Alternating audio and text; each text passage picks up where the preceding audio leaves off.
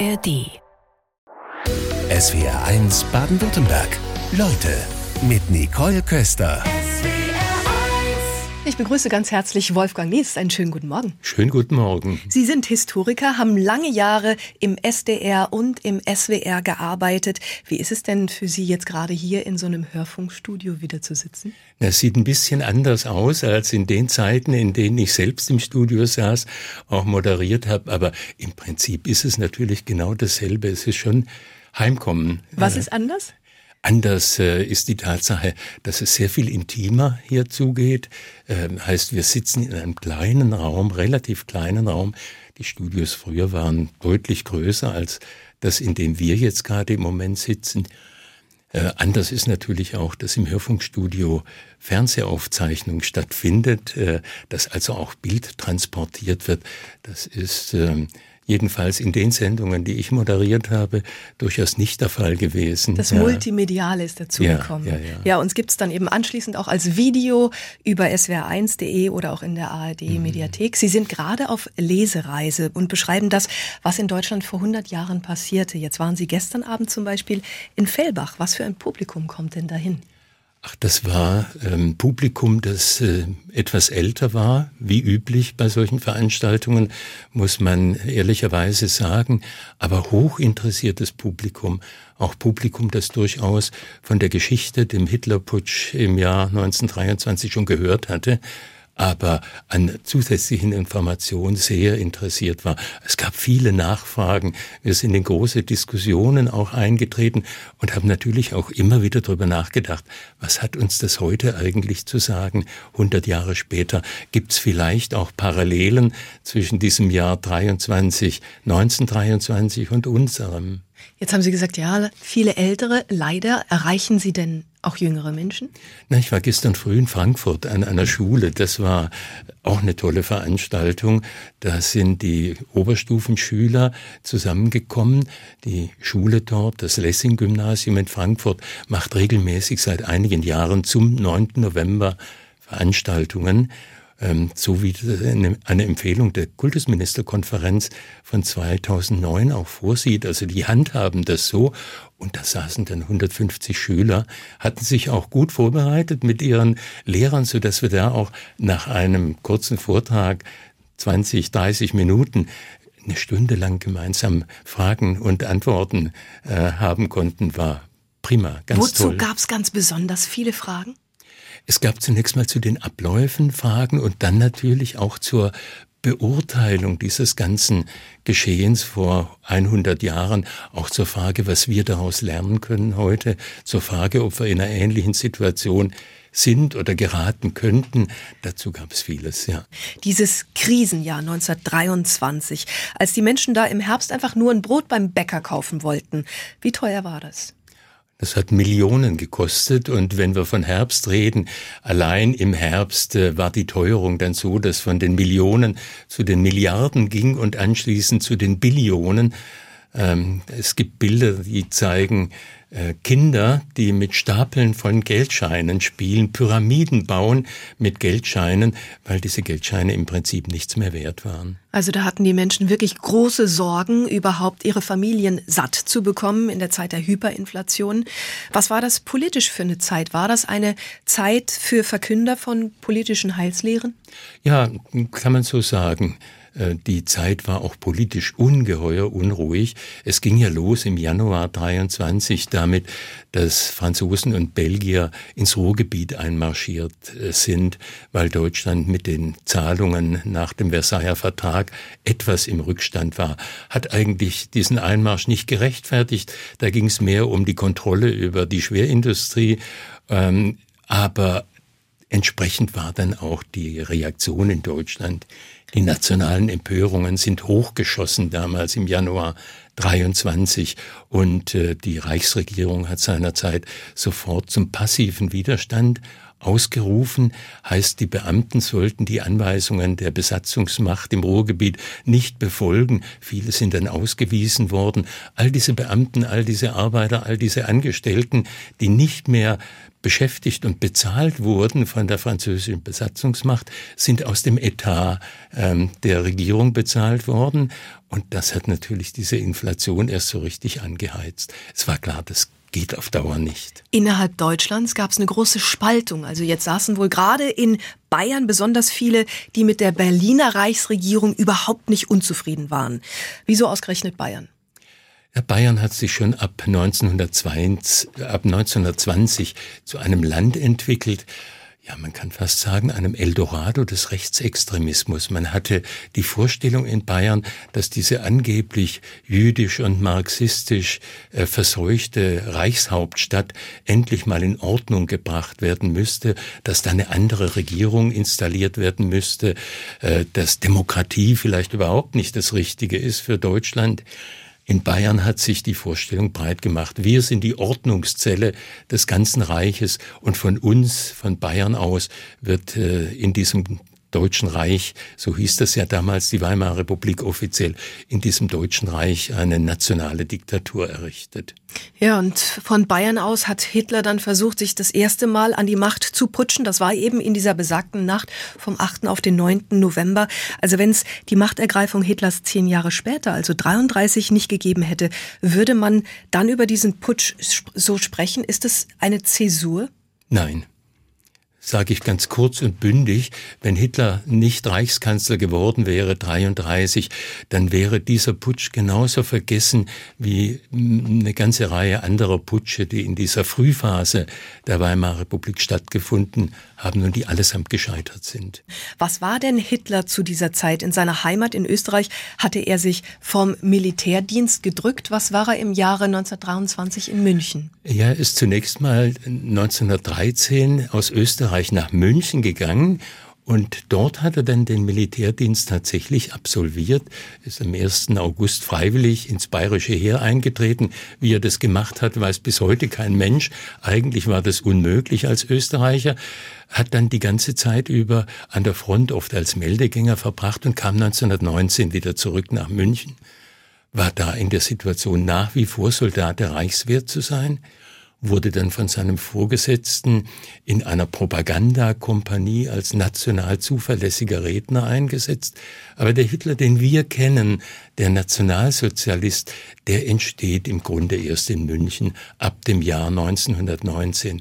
Dieser Hitler tritt dann der Deutschen Arbeiterpartei bei, wird sehr schnell zum prominentesten Redner dieser Partei. Sein Hauptmann bei der Reichswehr sagt, wir haben dieser Partei einen ungeheuren Schatz äh, zugeführt, einen tollen Volksredner. Das ist das Kennzeichen von Hitler und auf die Art und Weise gelingt es ihm dann, ja, Freunde und äh, Familien zu finden, auch die Becksteins beispielsweise in München, die ihn massiv unterstützt ja, haben. Die kennen wir von den Klavieren ja. und von den Flügeln, die Familie Bechstein. Es gab andere Förderer auch noch. Wie hat er das geschafft, diese Menschen für sich zu gewinnen? Hitler hatte eine große Gabe, Menschen anzusprechen. Also wir dürfen ihn uns in diesen frühen Jahren nicht so vorstellen, wie er später dann ins Mikrofon gebellt hat, als er äh, dann Kanzler war, sondern er muss die Fähigkeit gehabt haben, Menschen unmittelbar anzusprechen. Und das Münchner gehobene Bürgertum hat ihm zugetraut, die Arbeiter sagen wir mal, in der Sprache damals dem Marxismus wieder zu entreißen, tatsächlich auf den nationalen Gedanken wiederzubringen. Das war das, was sie fasziniert hat. Und dann natürlich, er trat ein bisschen exotisch auf, mit Reitpeitsche und Pistole, die er dann äh, in den vornehmen Salons an der Garderobe abgab, das hat vor allem die Damen damals sehr fasziniert. Wie war die Situation, dass dieser Putschversuch möglich gemacht werden konnte, dann in der Nacht vom 8. auf den 9. November 1923? Die Initiative dazu ging eigentlich gar nicht so sehr von Hitler aus, sondern ähm, ab dem 26. September, als dann die Reichsregierung bekannt gab, äh, wir stellen diesen passiven Widerstand im Ruhrgebiet ein, war die bayerische Regierung fest entschlossen, nun die Chance zu nutzen, um in Berlin für andere Verhältnisse zu sorgen. Man hat den Ausnahmezustand ausgerufen, äh, Gustav Ritter von Kahr zum Generalstaatskommissar gemacht Und der hat versucht, die ganzen vaterländischen Verbände, zu denen eben auch Hitler mit seiner SA gehört hat, hinter sich zu versammeln und vorzubereiten, auch militärisch vorzubereiten darauf, Berlin unter Druck zu setzen, um dafür eine Änderung der Verhältnisse zu sorgen. Eigentlich sind K. und der Reichswehrkommandant und der Landespolizeichef die eigentlichen Drahtzieher gewesen. Denn eigentlich hatte Hitler auch versprochen, überhaupt nicht zu putschen. Und es soll dann sehr dilettantisch vorgegangen sein, dass es dann doch zu diesem Putschversuch in der Nacht kam. Was passierte da? Hitler hatte den Dreien in der Tat zugesagt, die ich gerade erwähnt habe, keinen Putsch äh, vorzunehmen und hat dann aber kurz entschlossen, weil er den Eindruck hatte, die drei weichen von dem Plan plötzlich ab, die zögern und er hatte das Gefühl, die schaffen es einfach nicht. Die haben nicht den Mut zum Sprung, den Mut zum Sprung. Deswegen hat er dann eine Versammlung, bei der K. sein neues Programm vorstellen sollte, also eine Versammlung des Generalstaatskommissars, gesprengt und völlig dilettantisch diesen Putsch begonnen, aber immer mit dem Hintergedanken, ich will die ja ins Boot holen wieder. Die sollen die gemeinsam äh, gemachte Planung umsetzen. Er hat nie daran gedacht, allein loszumarschieren, sondern wollte die drei wieder mit im Boot haben. Am Abend des 8. November 1923 rief Adolf Hitler im Münchner Bürgerbräukeller die nationale Revolution aus. Dieser Putschversuch wird als Marsch auf die Feldherrenhalle in München beschrieben.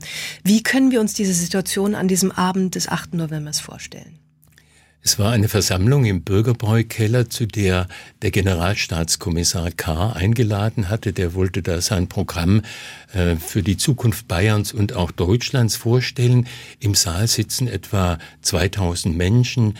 Ähm, die führenden Köpfe der bayerischen Politik, der bayerischen Wirtschaft, der bayerischen Verbände sind allesamt da. Alle wollen dabei sein, wenn Karl sein großes Programm vorstellt, wie er Bayern und Deutschland wieder auf Vordermann bringen will.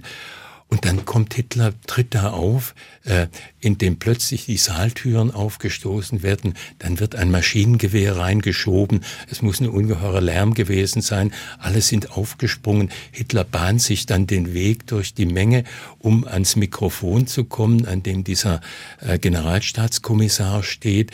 Äh, die Leute gehen nicht schnell genug weg, äh, er brüllt dann, er lasse ein Maschinengewehr auf die Galerie stellen, wenn nicht gleich Ruhe eintrete und einer seiner Begleiter schießt dann in die Decke und dieser Schuss, der sorgt dann für Ruhe in diesem Saal. Also es war ein, ein ordentlicher Auftakt, den er da hingelegt hat. Es waren Leute, die ihm unterstanden, äh, NSDAP-Leute, SA-Leute auch im Saal. Die haben sich dann für die politischen Entscheidungsträger gestellt und dafür gesorgt, dass keiner den Saal verlässt. Der war tatsächlich umstellt. Bürgerbräu war umstellt und keiner durfte raus. Dieser Putschversuch wurde dann blutig niedergeschlagen. Was passierte da? Also ich muss zunächst mal zum Abend noch mal was ja. sagen. Hitler, Hitler nimmt dann drei Menschen, die da sitzen, Karl, den Reichswehrchef äh, in Bayern und den Landespolizeichef in ein Nebenzimmer und redet auf die ein und will sie davon überzeugen, dass sie mit ihm gemeinsame Sache wieder machen, so wie das in den Wochen vorher geplant gewesen war.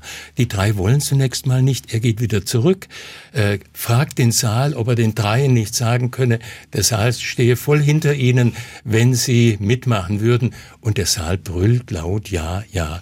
Er geht wieder zurück, Ludendorff kommt dazu und dann überzeugen sie gemeinsam, Hitler und Ludendorff tatsächlich die drei mitzumachen. Sie kommen wieder zurück ins Saal und werden begeistert von den 2000, die da versammelt sind, äh, gefeiert. Anschließend wird das Deutschlandlied gesungen und viele konnten vor Rührung gar nicht mitsingen, schreibt einer, der als Zeitzeuge dabei war. Und dann die Niederschlagung des Putsches? Und dann distanzieren sich die drei im Verlauf des nächsten, der nächsten Nacht und am frühen Morgen erkennen Hitler und Ludendorff, dass sie mit ihrer Unterstützung nicht mehr rechnen können. Es kommt zu diesem Marsch in die Innenstadt, der ein reiner Demonstrationsmarsch ohne Sinn und Verstand war. Die wollten vor allem ihre Männer irgendwie in Bewegung bringen, die die ganze Nacht im Bürgerbräukeller rumhingen, äh, zwar durchaus auch ein paar terroristische Taten verbracht haben, aber eigentlich ging es nicht voran. Und dieser, dieser Marsch in die Innenstadt, der gerät dann mit der Landespolizei aneinander und dann gibt es einen Schusswechsel. 13 Putschisten, ein Passant, vier Polizisten sind tot. Das ist das Ende. Das ist das blutige Niederschlagen dieses Putsches. Aber es war im Grunde kein Putsch, es war ein Demonstrationszug und er war gescheitert, als die drei äh, sich distanziert haben. Bei diesem Demonstrationszug, wie viele Zivilisten hatten sich da angeschlossen? Ich kann das nicht definitiv sagen, aber es waren etwa 2000 Männer, die unterwegs waren. Wenn man heute Bilder vom Marienplatz sieht in München, dann ist er übersät mit Personen und klar ist, Hitler hatte viele Anhänger in der bayerischen Landeshauptstadt. Wir sind bei dem Putschversuch in der Nacht vom 8. auf den 9. November vor 100 Jahren. Wann wurde Hitler denn eigentlich nach diesem Putschversuch gefasst? Er wurde zwei Tage danach gefasst, am 11. November. Da hat man ihn in Uffing am Staffelsee aufgespürt in der Villa eines äh, Freundes bei Hanfstengels. Äh, er ist am 9. nicht getroffen worden, knapp verfehlt worden, muss man sagen. Er hatte einen Leibwächter, der sich vor ihn geworfen hat, als dieser Schusswechsel losging. Einer, der unmittelbar neben ihm marschierte, wurde tödlich getroffen, fiel zu Boden, hat Hitler mit zu Boden gerissen. Er hat sich die Schulter ausgerenkt, wurde dann vom Arzt der SA München ganz schnell in einen Pkw geschoben und ist geflohen. Und dann gab es im Frühjahr 1924, da springen wir jetzt ein wenig, diesen Prozess. Wie fielen diese Urteile für die Putschisten aus? Zunächst mal wäre wichtig zu sagen, dass dieser Prozess hätte eigentlich in Leipzig stattfinden müssen. Es war Hochverrat, der da begangen wurde. Dafür war das Reichsgericht in Leipzig zuständig, der Staatsgerichtshof. Bayern hat alles daran gesetzt, diesen Prozess nach München zu holen. Und er fand dann in München. Warum? Ich vermute, ehrlich gesagt, aber das hat natürlich niemand so offen erklärt, um die Beteiligung der eigenen Machtelite möglichst vertuschen zu können. Man hatte den Eindruck, dass man in München eher diesen Prozess unter Kontrolle hat, als wenn der Staatsgerichtshof in Leipzig sich an die Angelegenheit macht. Und insofern ist es ja schon mal deutlich gewesen, dass es nicht ganz verkehrt war. Karl Lossow und Seiser haben nicht zu den Angeklagten gehört. Die haben nur als Zeugen ausgesagt vor Gericht, während Hitler, Ludendorff und einige andere dann tatsächlich als Angeklagte vor Gericht standen. Dieser Prozess zog sich über 25 Prozesstage hin. Hitler hat alle Gelegenheit zu Propagandareden bekommen, ist während des Prozessverlaufs immer mehr aufgelebt auch wieder, hatte vorher so eine depressive Phase. Aber während des Prozesses äh, ist er dann wieder ganz bei sich und für die tollsten Propagandareden. Muss man natürlich hinterfragen, was war das denn für ein Richter, der so etwas zugelassen hat? Äh, er hieß Georg Neithardt und hatte sich schon vorher bei einem Prozess gegen den Eisner-Mörder den Ruf erworben, ein stramm rechtsorientierter nationalistischer Richter zu sein. Äh, und der war vor diesem Volksgericht äh, auch zuständig für die Besetzung der Beisitzerposten. Das heißt, das ganze Gericht war entsprechend zusammengesetzt, bis auf einen Berufsrichter, der neben Neidhardt noch saß, der etwas anders orientiert war. Was war das dann für eine Stimmung im Gerichtssaal? Alles in allem eine völlig republikfeindliche, demokratiefeindliche Stimmung. Man hat den Eindruck, dass äh, die Verteidiger äh, auch die Staatsanwaltschaft, auch das Gericht insgesamt, die Zuhörer sich völlig einig waren darin, dass die Demokratie in Deutschland eigentlich nichts verloren hat und beseitigt werden muss. Wie fielen die Urteile aus? Äh, Hitler ist zur Mindeststrafe verurteilt worden. Das waren fünf Jahre Festungshaft, wobei das Urteil insofern schon rechtsbeugend war, als Hitler noch eine Bewährungsstrafe äh, abzusitzen gehabt hätte auf Bewährung entlassen war. Noch zwei Monate standen aus. Und wenn Sie eine Bewährungsstrafe haben und dann wieder rückfällig werden, in ja. Anführungszeichen, dürfen Sie nicht ein zweites Mal zur Bewährung verurteilt werden. Man hätte ihn, hätte ihm keinesfalls äh, Bewährung äh, nach sechs Monaten in Aussicht stellen dürfen. Die fünf Jahre hätte er mindestens absitzen müssen, plus die zwei Monate, und schon wäre die Weltgeschichte anders verlaufen, als sie dann tatsächlich verlaufen ist. Äh, Ludendorff, es gab einen Freispruch? Ludendorff wurde freigesprochen, wollte ich gerade sagen. Völlig rechtswidrig. Der hätte genauso verurteilt werden müssen, natürlich. Ähm, und äh, alles in allem war auch die Tatsache, dass dieses Gericht eben ein letztinstanzliches war, ein Riesenmanko dieses Prozesses. Es gab keine Berufungsmöglichkeiten, es gab keine Revisionsmöglichkeiten was auch immer dieser Richter entschieden hat oder das Gericht entschieden hat, war endgültig klar. Und das Gericht hat in der Urteilsbegründung dann auch noch Hitler und seinen Genossen attestiert, dass sie vom edelsten ähm, selbstlosen Willen geprägt waren und nur aus vaterländischem Interesse gehandelt haben. Also die Urteilsbegründung liest sich eigentlich wie ein Freispruch. Die SWR1-Hörerinnen und Hörer schalten sich ein in unsere Leute-Sendung mit dem Historiker Wolfgang Nies aus dem Landkreis Biberach. Aus Haslach schreibt uns Moni Schneider gerade, Mensch, ich hätte gerne so einen Geschichtslehrer gehabt. Man kann gar nicht anders als gebannt zuzuhören. Vielen Dank für diesen wunderbaren Leute-Gast. Also das Lob wollen wir auch gerne weitergeben Wunderbar, so soll das sein. Aus Tettnang kommt von Kurt Barth eine Anmerkung und er sagt also, der Hitlerputsch vor 100 Jahren ist in der Hauptsache daran gescheitert, weil es im Gegensatz zur Machtübernahme noch keine Radios gab. Hitler konnte erst die großen Massen erreichen, als er die Bevölkerung durch das Radio erreichen konnte. Radio feiert in diesem Jahr auch den 100. Geburtstag, muss man dazu sagen. Insofern war es da, aber es war nicht als Massenmedium da, sondern es gab ein paar hundert Empfängern im ganzen deutschen äh, Gebiet. Und es hat keine große Rolle gespielt. Aber es hat Zur Propaganda wurde es später aber dennoch der ja, Volksempfänger. Aber später ja. mit dem Volksempfänger, der kam 36 auf den Markt und nicht etwa vor 33. Auch bei der Machtübergabe an Hitler dann im Januar 33 hat das Radio noch keine große Rolle gespielt. Da, glaube ich, müssen wir eher auf die Weltwirtschaftskrise schauen und auf die große Krisensituation, die den Extremen dann wieder Zulauf gebracht hat. Aber Propaganda, es wäre vielleicht jetzt im Zusammenhang mit dem Hitlerputsch auch nochmal anzumerken. Die Inszenierung vielleicht, die Inszenierung, ne? Also gerade dieses ja. Datum, wo wir uns heute befinden, der 9. 9. November, wurde von den Nationalsozialisten ja dann historisch wirklich genutzt, um dieses Ereignis zu verklären. Und da spielt das Radio dann doch wieder eine Rolle. Inwiefern? Da spielt es eine ganz große Rolle. Hitler hat diese Gefallenen des 9. Äh, November zu Märtyrern der Bewegung erklärt und nach 1933 oder beginnend 1933 fanden in München regelmäßig am 8. und 9. November große Feierlichkeiten statt. Da ist dann einerseits ein Treffen mit den ähm, Männern der alten Garde im Bürgerbräukeller veranstaltet worden. Der Marsch zur Feldherrenhalle wurde nachgespielt, jedes Jahr aufs Neue wieder. Und am Abend des 9. November gab es immer einen Empfang mit Hitler im alten Münchner Rathaus.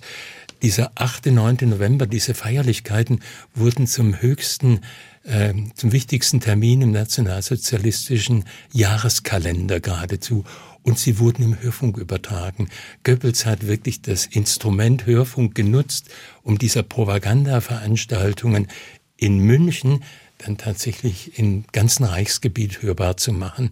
Da ist äh, übertragen worden wirklich von äh, vom, zwei, vom 8. November bis zum 9. November praktisch durchgehend. Gibt es da ein Jahr, was man ganz besonders erwähnen muss in Sachen Inszenierung? Das Jahr 35 war so ein Jahr.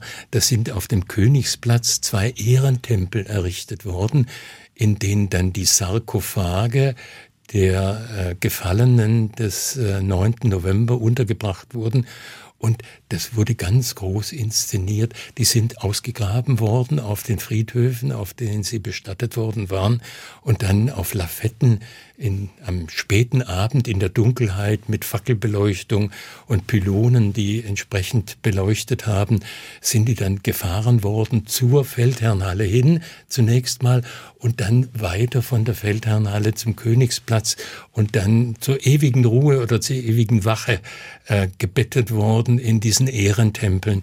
Das war ein gigantisches Spektakel. Ähm, bei dem die NS-Propaganda alle Register gezogen hat. In der Folge des Putschversuchs wurde die NSDAP zunächst in Bayern und dann reichsweit verboten. Wir sprechen über den Hitlerputsch in der Nacht vom 8. auf den 9. November vor 100 Jahren. Wie waren denn da die Reaktionen der völkisch-nationalistischen Verbände? Man hat sich zunächst mal natürlich empört darüber, aber dann sehr schnell auch Nachfolgeorganisationen geschaffen, die zum Teil ohne Hitler funktioniert haben, aber mit demselben Gedankengut ausgestattet waren, wie Hitler das auch vertreten hat. Und er hat dann, so schneller die Möglichkeit dazu bekommen hat, Er war ja Weihnachten 24 schon wieder auf freiem Fuß und hat dann im Februar 25 die NSDAP wieder neu gegründet und genau so, wie sie vorher war, als Partei, die von ihm ausging und ihn als Führer hatte. Wobei ja erstmal die Demokratie gesiegt hatte mit der Niederschlagung des Putsches. Wie ging es denn eigentlich mit der Hyperinflation weiter? Die Hyperinflation war am 15. November 23 beseitigt. Da gab es die große Währungsreform und es hat so viel an Vertrauen in die neue Währung gegeben, auch im Ausland, dass diese Währungsreform ein Riesenerfolg war. Es ging dann ab dem November 23 langsam erst, aber später spürbar aufwärts. Und das in erster Linie hat dazu geführt, dass dann die Extreme auch wieder zurückgekommen sind. Also sprich, Hitler hatte nicht mehr so viel Zulauf, wie er das äh, in dieser Hyperinflation hatte.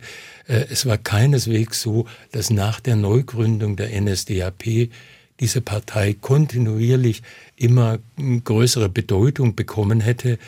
Bloß ein Jahr 1928 bei den Reichstagswahlen hatte die NSDAP 2,6 Prozent der Stimmen. Da 19, fragt man sich, wie er wieder so groß werden konnte im Grunde. Ne? 1930, als die Wirtschaftskrise, die große Weltwirtschaftskrise ausgebrochen war, lag sie dann schon bei 18,3 und 32 dann bei über 30 Prozent. Das heißt, dieser Anstieg der NSDAP ging ungeheuer schnell vonstatten und er hat nicht den Ausgangspunkt genommen 23, sondern eben in der Weltwirtschaftskrise dann von 29 wieder. Dann sehen wir, wenn wir das Jahr 23 nehmen, das große Krisenjahr und dann später, als Hitler zur Machtergreifung kommen konnte, wieder Krisensituationen. Also hat das einen Zusammenhang? Den sehe ich ganz eindeutig. In Krisensituationen werden Menschen verunsichert und die Neigung ist groß, nach Alternativen zu suchen zu denen, die gerade im Moment an der Macht sind. Das erleben wir ja gerade im Moment auch. Der Aufstieg der AfD, was die Zustimmungswerte angeht, hat natürlich damit zu tun, dass wir im Moment auf anderem Niveau als 23 oder 29, aber wir haben wieder Krisensituationen. Wobei man da, glaube ich, immer noch differenzieren muss. Also man kann nicht einfach Geschichte als Schablone dann auf eine Jetztzeit legen, sondern muss auf die einzelnen Faktoren schauen. Ja, aber man kann auch durchaus auf so ein Phänomen wie Menschen reagieren in Krisen so, dass sie versuchen, nach Alternativen zu äh, greifen, die sich bieten. Das kann man, glaube ich, schon aus der neueren Geschichte ableiten. Weil vermeintlich Krisen, einfache Antworten gegeben werden. Es gibt werden? vermeintlich einfache Antworten. Man vertraut denen nicht mehr, die an der Regierung sind und ist bereit, Risiken einzugehen. Lassen wir doch die mal dran, die machen es möglicherweise besser. Also was würden Sie aus Ihrer Erfahrung als Historiker einer heutigen Regierung raten? Ich würde raten, dafür zu sorgen, dass die Anzahl der Krisen möglichst reduziert wird, dass man die, die man steuern kann, möglichst so steuert, dass das Gefühl von Sicherheit in der Bevölkerung wieder zunimmt und der Eindruck auch zunimmt, ja, die Regierenden wissen, was sie tun und ich kann mich darauf verlassen, dass sie ihr Bestmögliches tun. Historiker Wolfgang Nies ist heute Vormittag bei uns in SWRs Leute. Geschichte, Politikwissenschaft, Mathematik und Kommunikationswissenschaften haben Sie studiert.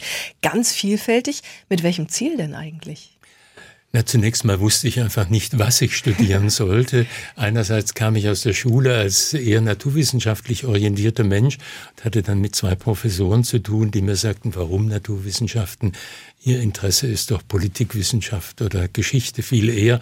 Also habe ich zunächst mal versucht, parallel beides zu machen. Nach der Zwischenprüfung war dann klar, Geschichte, äh, Politikwissenschaft ist das Richtige. Wie haben Sie das festgestellt? Was reizt Sie als Historiker an der Zeitgeschichte?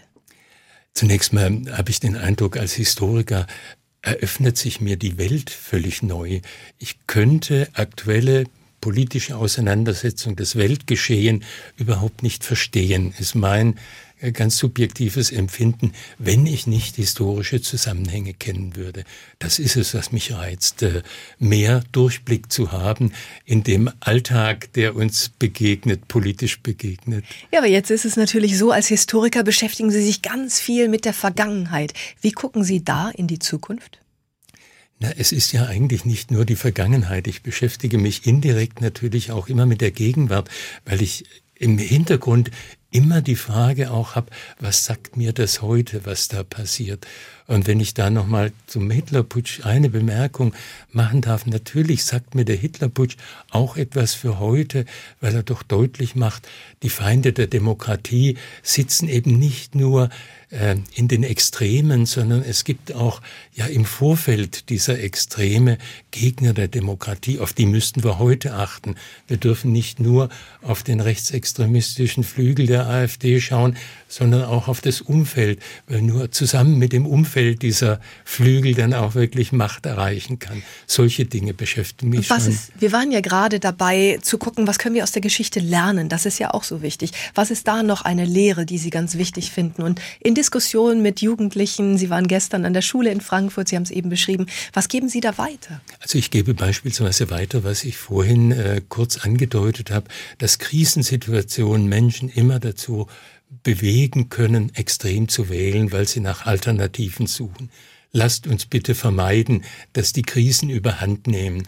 Ähm, vertraut auch der Politik ein Stück weit und der Ratschlag an die Politik ist, nicht die Krisen überhand nehmen zu lassen, sondern für sozialen Frieden zu sorgen. Das ist zum Beispiel eine ganz wichtige Lehre aus der Weimarer Republik. Und wichtig ist mir an der Betrachtung dieser Republik auch, wir dürfen sie nicht nur verstehen als Auseinandersetzung mit Hitler. Die Gefahr ist groß, dass man von 23 gleich den großen Sprung zu 33 macht. Nein, diese Republik hatte gute Jahre dazwischen und sie schien auf einem sehr erfolgreichen, vielversprechenden Weg zu sein. Sie war ein durchaus gelungenes Demokratieexperiment. Heißt für mich auch, wir in Deutschland haben demokratische Traditionen. Die 48er Revolution im 19. Jahrhundert, die Weimarer Republik, wir haben 49 nicht bei Null angefangen, sondern wir haben demokratische Traditionen, auf die wir auch stolz sein können. SWR 1 Baden-Württemberg. Leute wir nehmen uns die Zeit.